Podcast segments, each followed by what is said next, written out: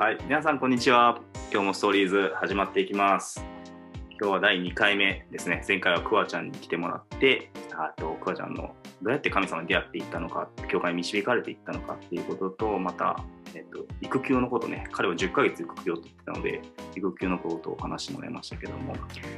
今日またね、違うゲストを迎えてるんです。今日は、まあ、僕はね、実際、あの彼には何回か2回 ?3 回ぐらいですかね。ぐらいしか会ったことがないんですけどもね。すごい素敵な高青年だなと思いながら彼の話を聞きたいなっていうことを思いながらですね。今日お願いしていいですよって言ってくれたのでえーっと今日は彼をゲストに迎えてるんですけども彼とはですねちょっと不思議な縁があってえっとまあ大学の後輩なんですね。だまあ大学時代かぶってなかったのでえっと会ったことはなかったんですけどもで、えー、と卒業した後ですね、まあ、僕の友達の教会にこの子だったのでそれで知り合ってですね、まあ、同じようなこうことを考えてたりするのでそれで意気投合しながらですね話してて仲良くなったんですけども、まあ、そういう彼ですのでちょっと今日僕も彼のこともっともっと知っていきたいなって思っていますので今からお呼びしたいなと思っています。ではイルミンお願いします。こんにちは。こんにちは。よろしくお願いしお願いします。イルミンくんです。ちょっとね、慣れない。慣れないです。イルミンって呼んでいいのかね？ね。いいですか？あ、そうですね。。もう結構みんなからもイルミンというふうに呼ばれてるので、はい。い。じゃあ、今日はよろしくお願いします。よろしくお願いします。イルミンの自己紹介を少しあのしてもらってもいいですか？はい。えっ、と、そうですね。名前が、えー、ノイルミンと言います。えっ、と、背景としては、一応、両親が韓国人で、はい僕自身は日本生まれ、日本育ちなんですけど、あの、まあ、名前は韓国の名前で、えっとそのまま生活してるという感じですね。で、えっと、僕は今27歳で、まあ、都内で会社員をしてるような感じです。で信仰的なバックグラウンドとしては、まあ、父親がですね韓国から日本に宣教師として送られてきて、えっとまあ、いわゆる PK と言われるような感じであの牧師の息子として、えっとまあ、今もですね父の教会に通いながら信仰生活を続けているというような感じです。なるほど。PK ってちなみに何ですか？PK あのパスターズキッズっていうところで、はいあのよくまあ PK っていうとまあサッカーの PK だったりとかっていうのはあるんですけど割とあの牧師の息子牧師の娘とかっていうのはお互い PK はい PK みたいな言ってたりするので、はいまあよくクリスチャンホームの中では PK ってワードがあの有名だったりするかなと思いました。そうですね。あの PK、僕もね、最初聞いたとき、なんだろうそれって思って、サッカーみたいな、サッカーってのがこのかみたいな思ったんですけど、そうですね、あの牧師の息子、娘のことを PK って言うんですよね。はい、で、ユーミンは韓国で韓国語喋るんですか、韓国語そうですね。喋れますね。家の中では韓国語で生活してるって感じです。あ、そうなんですね。じゃあ、はい。お父さんお母さんとか、まあ、あの兄弟とは韓国語で喋ってっていうのがずっと子供の時から。そうでですそうです。そうですね。もう今となってはちょっねあの混ざってたりもするんですけど、あでもやっぱり、そうなんはい、両親は韓国語が楽なので韓国語を使ってますね。あそうなんですね。えイルミンのこう、はい。自分のアイデンティティとしては、はい。どういうアイデンティティを持ってるんですか？その韓国人っていうアイデンティティなのか、それとも日本人っていうアイデンティティ、まあ日本人っていうアイデンティティはないのかもしれないけれども、どういうアイデンティティがあるんですか？そうですね。結構ここもまた話すと長くなってしまうかもしれない部分ではあるんですけど、あの子供の頃は結構悩んでたりしてて、はい。あのそれこそ日本の人からはあの韓国人っていうふうに思われてるんですけど、いざその韓国の人からするとあの日本でずっと育ってるんで、うんうん。韓国人と思われない日本人と思われるところがあるんですよね。なんでこうどっちにいてもこうホームじゃないというかうん。あのそういうところであの悩んでたりはしたんですけど割と高校生とか大学生ぐらいになってからはなんかまあどっちにいてもちょっとあの特別というかちょっと他と変わったユニークな存在でいられるんだなっていうのをちょっと認めて、まあ、自分はこうあえてなんか日本人韓国人とも言わず、まあ、日本生まれの韓国人ですっていうようなあのそもうそのままで自分をこう一つのアイデンティティとして喋ってたりはしますね。ああ、なるほど。日本生まれの韓国人ってそういうアイデンティティなんですね。もうそのままそのそのまんまカテゴライズしちゃったって感じですね。なるほど。なんか僕の友達で在日の子とかもいたりして、在日の子は日本にいても外国人だし、海あの韓国にいても外国人だって言って、それで悩むんだって言ってたので、はいはい。なんかその日本で生まれ育った韓国人って感じですごく面白いなっていうことは今聞いてて思っていてなんかどう落ち着いたんですかそこに？うん結構そうですね。ユニークでいられるからいいじゃんっていうのを、あの友達に言われたんですよね。友達に言われたんですか？はい、韓国人の友達に、まあ、ちょっと打ち明けたんですよ。僕は韓国えー、の国籍だし韓国の名前を持ってるんだけれども、まあ、多くの人に韓国人と思われない。日本の背景があるから韓国人と思われないんだよねみたいな言ったら「えなんでそれで悩んでるの？むしろユニークでいいじゃん」っていうふうにこうむしろこう羨ましいと思ってるよぐらいの感じで言われたんですよね。へえいい友達へ そうなんだと思って、うん。うん、で逆にこう日本にいても、まあ、その韓国のねブームが入ってきたってのもあると思うんですけど、うん、こう周りから「えー、韓国のこと教えてよ」みたいなふうに言われるようになって、このなんて言うんだろうどっちの国にいてもこうちょっとユニークな存在で入れるっていうのをすごいポジティブに捉えるようにして、はい、あの昔はそのやっぱ浮いてるっていうのが嫌だったんですよね、うん、こう埋もれたいというか俺のホームはどこなんだってとこあったんですけど考え方がこう変わってポジティブにその周りと違うことをポジティブに捉えられるようになったのかなと思います。えー、そのポジティブに捉えられるようになったユニユニークっていうのがいいよね。なんかそうですね。人と違って嫌だとかじゃなくて、それをすごく個性っていうか、まあ、ユニークとして捉えられたのがすごくなんかその友達の存在がすごく大きいですね。大きいですね。そうですね。結構嫌だ嫌だなと思ってたところだったので、うん、自分が、うん、親とかにも名前変えたいとか国籍変えたいとか何回も言ってたんで、うん、悩んでた部分でしたね。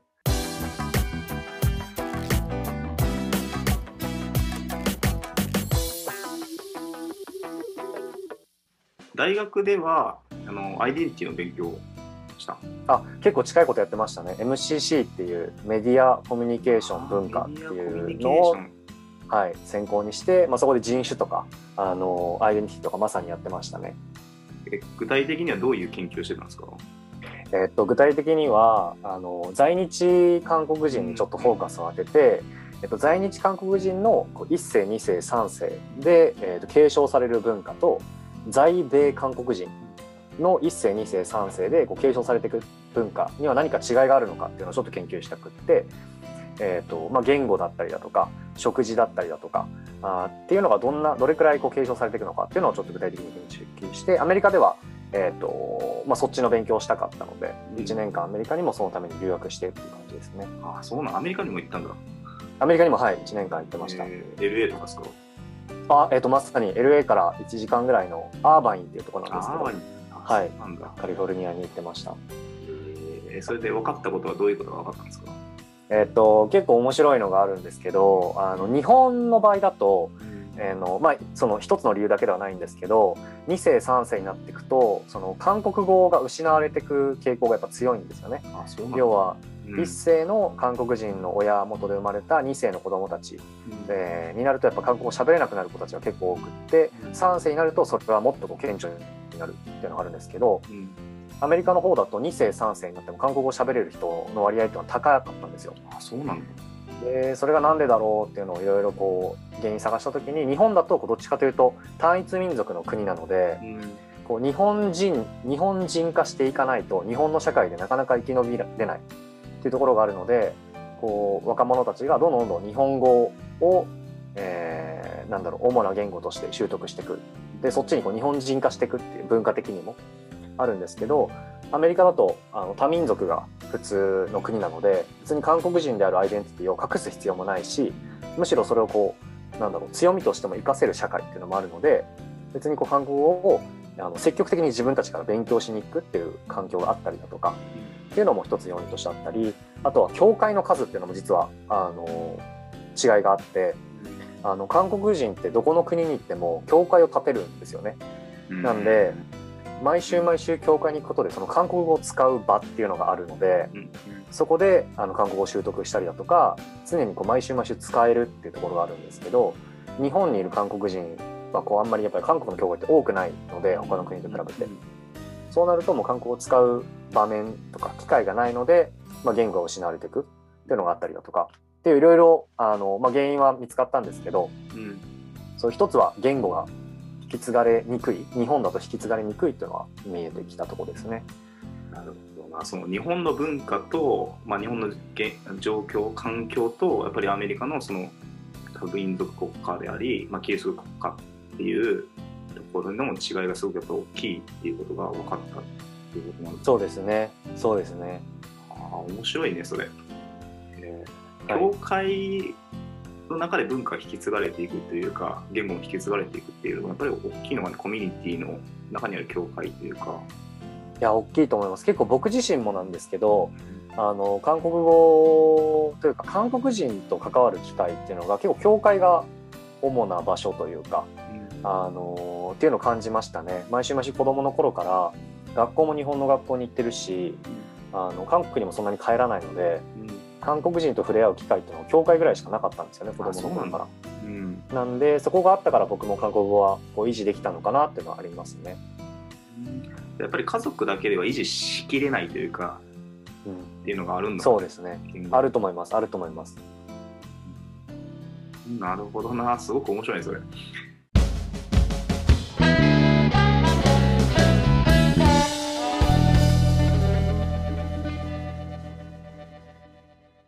イはい。ルミンの、えー、と家族構成を教えてもらってもいいですか？はい、えっと、家族構成は、えっとまあ、父親母親。それから僕と妹が4人。で、えっと、5人兄弟ですね。なので7人家族っていうことですね。そうですね。7人家族です。はあすごいな。7人家族。大家族ですね。そうですね。ただまあ結構クリスチャン友達とかでうん。あのなんか8人兄弟とかなんか6人兄弟とかちょこちょこ聞いたりとかするのでもうなんか 上には上がいるなとは思いますね。クリスチャン家族ってなんクリスチャンホームってなんか多いよね。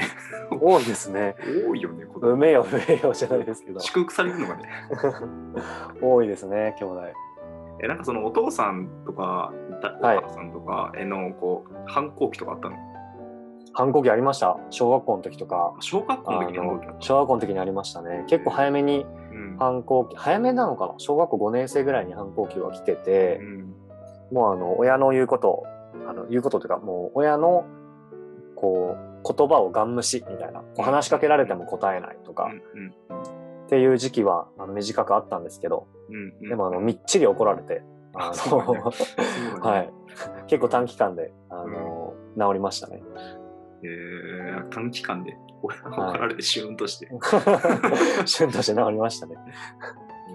えー、あそうなんや。はい。その信仰的な反抗とかあったの？あの信仰的な反抗は、えーっと結構中学高校とかが、あのー自分の中では信仰的な反抗期だったのかなと思ってるんですけど、あ主に高校かなでもこう毎週教会には来るし、うんうん。えーっとまあ、それ中高生の分かち合いとかには出るしって感じなんですけどもう本当体だけって感じだったんですよね。うんもう気持ちは、うん。あそうなんですそうなんです。もう本当気持ちとしてはあの早く帰りたいなとか、うんうん学校も学校が週末にもあればいいのになとか、うんうんあの中高生の先生嫌だなとかうんうん。そういうことばっかり思ってましたね。それでも教会行き続けたってやっぱり牧師の息子だからっていう。あると思いますね。あると思います。やっぱり多分あの本当に自分の信仰のためというよりはう、ん。まあ、自分がもし行かなかったら、うん。あの教会の信徒さんとかに、うん。まあ、父親が何言われるだろうかとか余計なことばっかり考えちゃっててうんうん。それで、まあ、教会は行かなきゃなみたいなのあったんですけどうんすごくこう全然自分の信仰のためにはなってなかった時期だったと思いますね。うんそれからどういう変化があってその、まあ、信仰を取り戻していったっていうか反抗期を抜けていった？えっと、その高校生の時に信仰がこう下がってた時期とですね、まあ、反比例する形ですごく自分の人生が順調だったんですね、高校生のあそ時う。なんだ、うんはい。あの、学校では、なんて言うんだろう、友達もすごくたくさんできたし、まあ、行事でもこう目立つようなことができたりだとか、まあ、学校の成績もこう思う、思ってる以上の成績が出たりだとかで、結構この、なんだろうな、高慢になってく姿が多分あったと思うんですね。自分はできるみたいな。そうです、そうです、そうです。うん結構俺はいけるぞ、みたいな。うんあの、頑張ればここまでできるぞ、みたいな話。結構波に乗ってる感じがすごくあって、だからこう、教会楽しくないしう、んこう、親へのありがたみみたいなのもすごくこう、全然感じなくなってたうん時期だったんですね。うんで、波に乗って乗って、例えば、大学受験の模試なんかも、志望校とか書くんですけど、まあ、全部いいそのい良い判定が出るので、えー、すごいね。大学受験も余裕だろうって思ってたんですよ。うん。で、大学、まあ、いざ受験することになった時に、あの、まあ、調子乗ったのもあるんですけど、もう俺は滑り止めいらないって言い始めて、あの、結構その、調子乗ってんな、それ。調子乗ってますよね。結構もうそのうん難難関校と言われるところの、まあ、学部だけちょっと横に、うんなんでしょう、一つの大学で横の学部だけ受けて、あの、その下のランクの大学は全然受けずって感じだったんですね。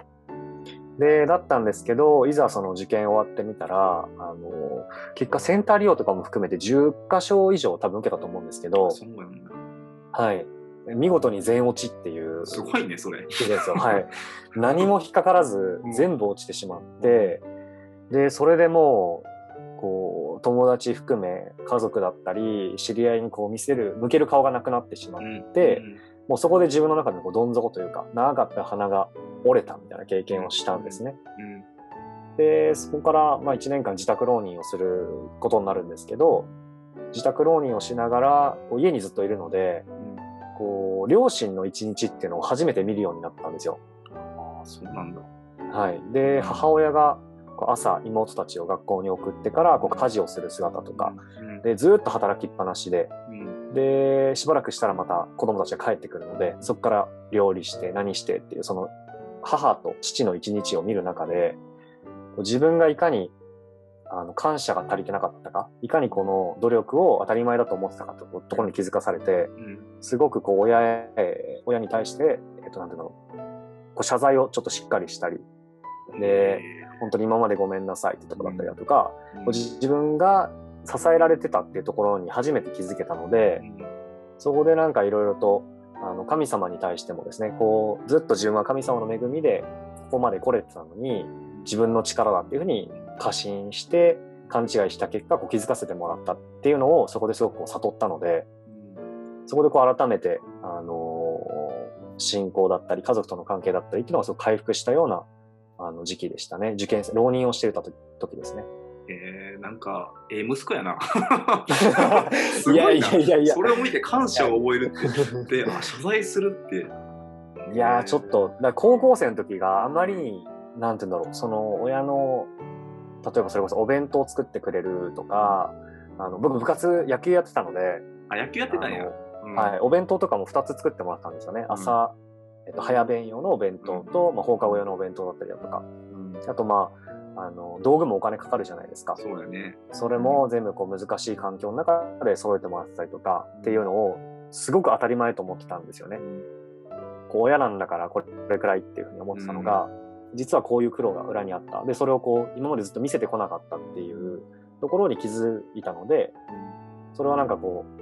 やっぱり自分が全落ちして、こうプライドもズタズタになった時期だったっていうのもあると思うんですけど、ごめんなさいっていうふうになりましたね。それであの親子の関係の回復というか、まあ、いる中で親お父さんとかお母さんはい。との思いが回復していったっていう感じなのかな。そうですね。両親もそうですし、えっと、神様に対しても、あ神様に対してもはい、自分が傲慢だったってことに気づかされて、こう自分一人で全部できてると思ってたのがど。、うん。そうじゃなかったことが、いろいろ分かってきたんですよね、浪人の時に。すごいね。浪人浪人ってなんか勉強ばっかりしてるイメージだけどそういうことに気づかされる浪浪人、大きかったですね、やっぱり。そうなんだ。浪人っていうこう挫折だよね多分。はい。一つのできるんだって思ってたけど、何も引っかからなくて。そうですね、はい。家にとどめられた中ではい、気づかされた結構、勉強面もそうでしたし、ですごく友達も多かったはずなんですけど、うん。やっぱり浪人してみんな学生になると、まあ、浪人と連絡取ることなんてあんまないじゃないですか。やっぱり共通の話題も変わってきちゃうし、うん。で自分自身もあの、まあ、体育会系の部活やってて結構体もいい感じだったんですけど、うん。浪人して78キロぐらい太ったのかな。すごくこうすごいね、うん。いろんなものが自分がこう築き上げてきたものがうん。一瞬で崩れるっていうところを経験したので、うんあ自分って無力なんだなとか、あ神様いないと自分って何もできないんだなみたいなのを感じたっていう感じですねその時期に。でそこからこうまあリハビリじゃないけどももうちょっとこう信仰の回復の道を歩んでいくはいっていうことが始まっていくだね。そうですねうん。そうですねうんでそのすごくこう親への感謝を感じてなんかすごくまあ自分の中でも気持ちが熱くなったのでこれをぜひ教会の中高生にも伝えたいっていうふうに思ってしまって。熱い男だな。熱 い当時はすごく熱かったですね。うん。でもう立候補して中高生のスタッフがあの若いあの青年の中ではいなかったんですよ。で僕にさせてくださいってことを言って、お手伝いしますって言って。でそこから中高生のスタッフをやってて、えーとまあ、大学の留学行く前まであのやってたので、まあ、大体6年ぐらいですかね。結構長い間やってたんだね。はい、あうん5年ぐらいかな5年ぐらいやってましたね。うん。それでその思いは伝えられた？どう？どうなんでしょう 伝わってればいいですけどただの熱いやつで終わってたかもしれないですね。でもまあ大事だよね、そういう熱いやつの存在がね。はい、中高生たち引っ張っていって、そうですね。はい。なんかすごい、まあ劇的というか、多分まあ浪人、浪人は1年やってた？1年間。浪人は1年でした。はい。1年の中ですごく変化があったっていう。そうですね。もうそこからじゃあ、あの、進行ぶれずにというか、まあ山あり谷ありは、まあ、あはいアップダウンはあるかもしれないけども、はい。まあ、基本的には神様から離れず来れたっていう感じ？そうですね。山あり谷ありで、まあ、ちっちゃな谷は何回か、あのまた社会人になってからとか、うん。大学生のうちとかあったんですけど、うん。まあ、今は、あのーこう一番コアな部分はもうぶれないだろうなっていうか、うん。自分はすごくこう、人としての力ってすごく弱くって、うん。神様がいないとうん。多分自分は何もできないんだろうなってところはあのー常々感じてるところではあるので結構自分がなんていうんだろう自分の頭だけで考えて自分の感情に従って下した決断がことごとく閉ざされるっていう経験も、まあ、小さいことでもそうなんですけど感じてるので、まあ、そこはブレずに今まで来れてるのかなとは思いますね。まあそのまあ浪人っていう挫折を味わったことによってそのことに気づけたっていうことはやっぱり一つ大きかったんだなっていうことを今話を聞きながら思わされましたね。はい。いや大きかったですね浪人はやっぱり。無力感。なんか調子乗ってる時って気づかないもんね。神様いらないそうななんですよ。感じにならない。もう自分で何でもできんじゃんみたいな。おいけるいけるそう。俺。そうそういい感じじゃんって。そうなんですよ。神様いる意味なくねとか信じてる意味なくねっていうねなるよね、うんまさに本当高校生の時はそれになってましたね。ねでその後感謝もなくなってくるしねなんか。はい、ねすごくこうマインドもこう打算的になっていくというかこう自分にメリットあるかないかみたいなところでこう人と付き合い始めたりとかうん。すごく良くない方向に走ってるなっていうのはうん。こう後から見て走ってたなっていうのは後から感じましたね。やっぱり。なんか結構結局こう神様が離れていくと自己中心になっていくというか自分中心で物事の判断基準がなっていくっていうのはあるよねうん。自分にとってこの人は利益があるのかないのかであったりとか、このことは自分にとって良いことなのか悪いことなのかって全部自分になっていくっていうのはあるそうですね。うん。そうですね。自分中心になりますね本当に。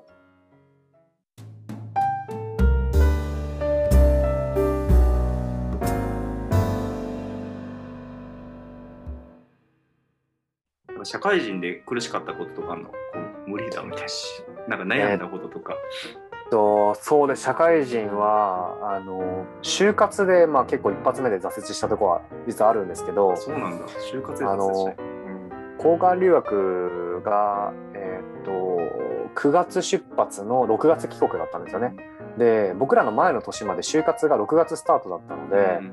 まあ、帰国して6月だから間に合うだろうと思って行ったんですけど、うん。あのちょうど僕らの代から3月スタートになりますって変わったんですよ就活の時期。が変わった時だなんでうん。変わった時でしたね、なので留学してるのに就活しなきゃいけなくってで面接とかあなんでしょう一時とか通っても面接来てくださいって言われてごめんなさいアメリカなんて行けないですって言ったら、えー、とじゃあごめんなさいと、うん。あの今度また空きがあったら連絡しますねっていうのでご断りさせられて、うん。えー、と6月に帰国したんですけどもう就活浪人をする予定だったんですよね僕の中では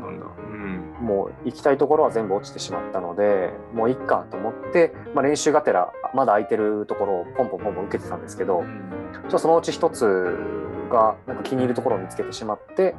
あの入社してうん。でそこもすごくこう自分の計画通りにいかなかったんですけど、あ、そうなんまだあうん。最後に神様がこう助け舟を出してくれた感じがしたので、うん。あここでいいやと思って入社して。でそうですね。そしたら結構そこがあのなんだろう、えー、と若いベンチャー系の企業だったんですけどで社員は7000人ぐらいいるんですけど7000人すごいね。半半数が20 20何歳か278歳以下とかかな結構若いんですよ。うんで若くってあのものすごくブラック企業ですね。いわゆる。あの本当に、えー、と朝昼晩全部会社で食べられ食べるような生活っていうのを、まあ、2年ぐらい続けてこう体調もちょっと壊しそうにはなったんですけどまあでも結構楽しくは仕事できてて。うん。でそこから2年ぐらいして、えーとまあ、結構もうその時は進行もあの落ち着いてたっていうのもあるので、まあ、祈りながらあの次のキャリアっていうのを考えながらなんかもう少し、えー、とプライベートを充実させながら、まあ、教会の方にも奉仕できるような仕事がしたいですっていうところをこう祈りながら転職活動して、えー、と今いる会社に、えー、と2年半前ぐらいにと移ったんですけど、まあ、そこから今すごくこうホワイトな労働環境であ。の、はい、働きながら週末は教会のこともしながらっていうようなところができてますね。あ、転職してたんだね。知らなかった。転職してました。1回、2年目、えっと、2年目ですね。2年目の終わりぐらいに転職しましたね。3年目のタイミングで。それは同じ業界なの？えっと、業界としては、一応 IT っていうくくりでは大きなあの部分にはなるんですけど、1社目が日系の会社だったんですよ。日系のベンチャーだったんですけど、今はアメリカの会社の方に移ったので、うんあの上司もイギリス人だったりして、あ。のちょっとグローバルな環境に移りましたね。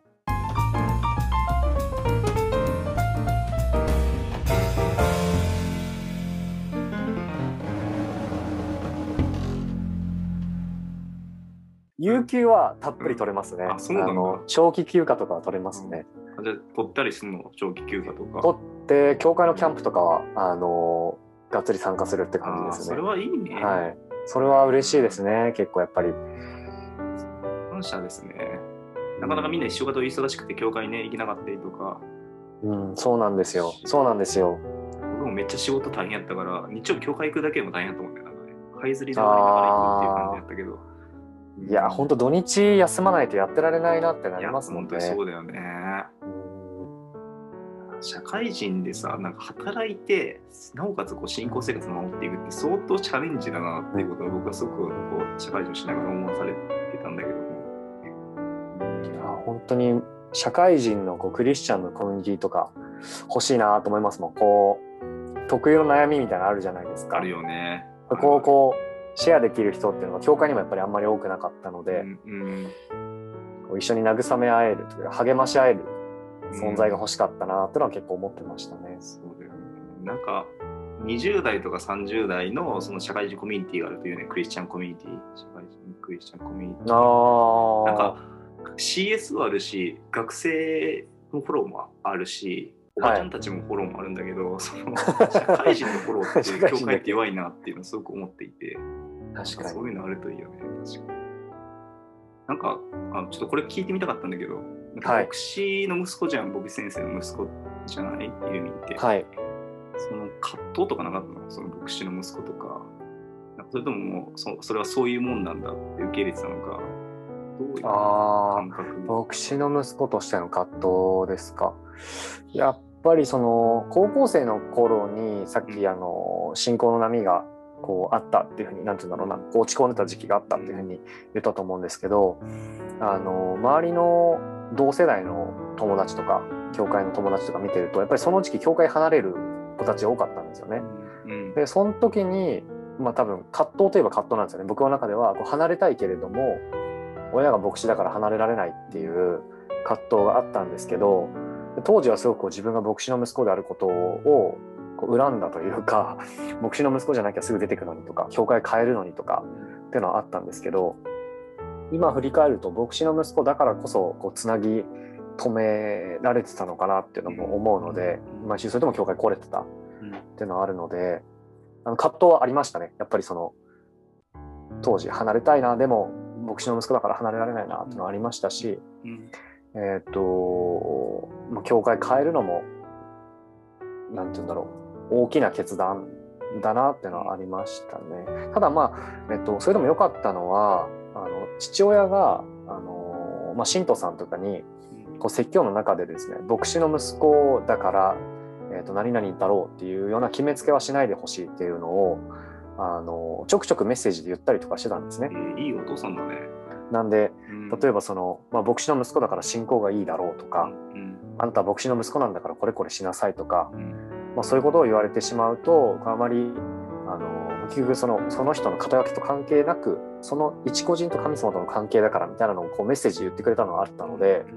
こう信徒さんから「あんた牧師の息子なんだから」みたいなことを言われることはなかったんですよね。へえまあ。それは結構自分の中では、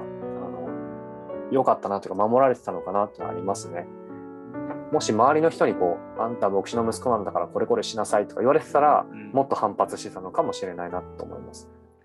なんかよく聞くのはこう牧師の家族だから牧師夫人だからとか牧師の息子だからっていうのでこうぼ牧師にじゃないのに自分は、はい、でそこのしょそういう職業ではないし飯が立っていないのに巻き込まれていくっていうことがあってそこでつまずいていくっていうことを聞くんだけど、はい。すごくそういう意味で守られていたっていうかお父さんがすごく配慮してくれた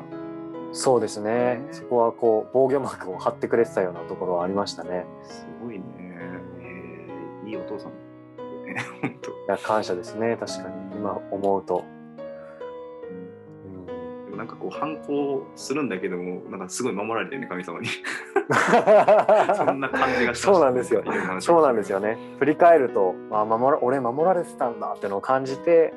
なんかこう大人になって、こう分かる親心みたいなのが、まあもちろん全部分かんないですけど、あのちょっとずつちょっとずつあ自分ってここで守られてたんだってのを後になって感じるっていうような感ところですね。やっぱイルミンもクリスチャンホームを作っていきたいなって思いはそうですね。それはありますね。やっぱりあのすごく夫婦とかうん父親母親はそうですけど、やっぱり人って性格も違うし、うんうんあの考えも違うんですけど、こう御言葉っていうのをあの夫婦それぞれがあのきちんと向いてるっていうなんか神様と、えーまあ、夫妻のこう三角形がうまくできてることが、まあ、夫婦円満の秘訣なのかなっていうのも見てて感じるので、まあ、自分自身もあのそういう感じで御言葉がこう中心に置けるような夫婦になりたいなって気持ちありますね。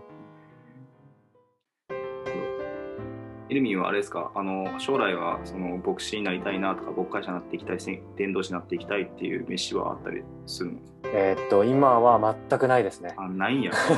はい、今はもう、えー、とどちらかというむ昔小小学校の頃かな？こうあんまりあの現実が分かってない頃っていうのはなりたいなりたいと思ってたんですけどこうだんだん年取って父親を見るとあ自分はそこまでの器じゃないなっていうのをすごく感じるのでうんこう飯を持って勉強されてる方牧会をしようとされてる方っていうのをすごく尊敬の目であの見てて。僕はどちらかというとこうサポートしたいなっていうのをすごくあの感じるのでうんなんかその方がこう苦手な部分だったりとかあの手が回らないところにあのサポートができるような、まあ、信徒として支えていければなっていうような考えですね。なるほど、わかりました。ありがとうござい今のところはます。はい。いや、だいぶいい時間になってきたので、この辺で今日は終わりにしたいなと、もっともっと、ね、ちょっと聞きたいことはあったんですけど、聞ききれなかったんですけど、また何か機会があったので、ぜひあのゲストを迎えて話したらなっていうことを思います。はい、今日は、はいぜひまたぜひありがとうございます。何かありますか、ゆみ最後に。いえいえもうあのこういう素敵なあの番組に呼んでいただいて感謝です。ありがとう続きよろしくお願いします。はい、今日はあのイルミンに来てもらいましたので、本当にあのありがとうございます。長い時間どうもありがとうございました。今日はあの今日のストーリーズはですね、ここまでにしたいなと思います。はい、どうも皆さんお聞きくださってありがとうございました。ありがとうございました。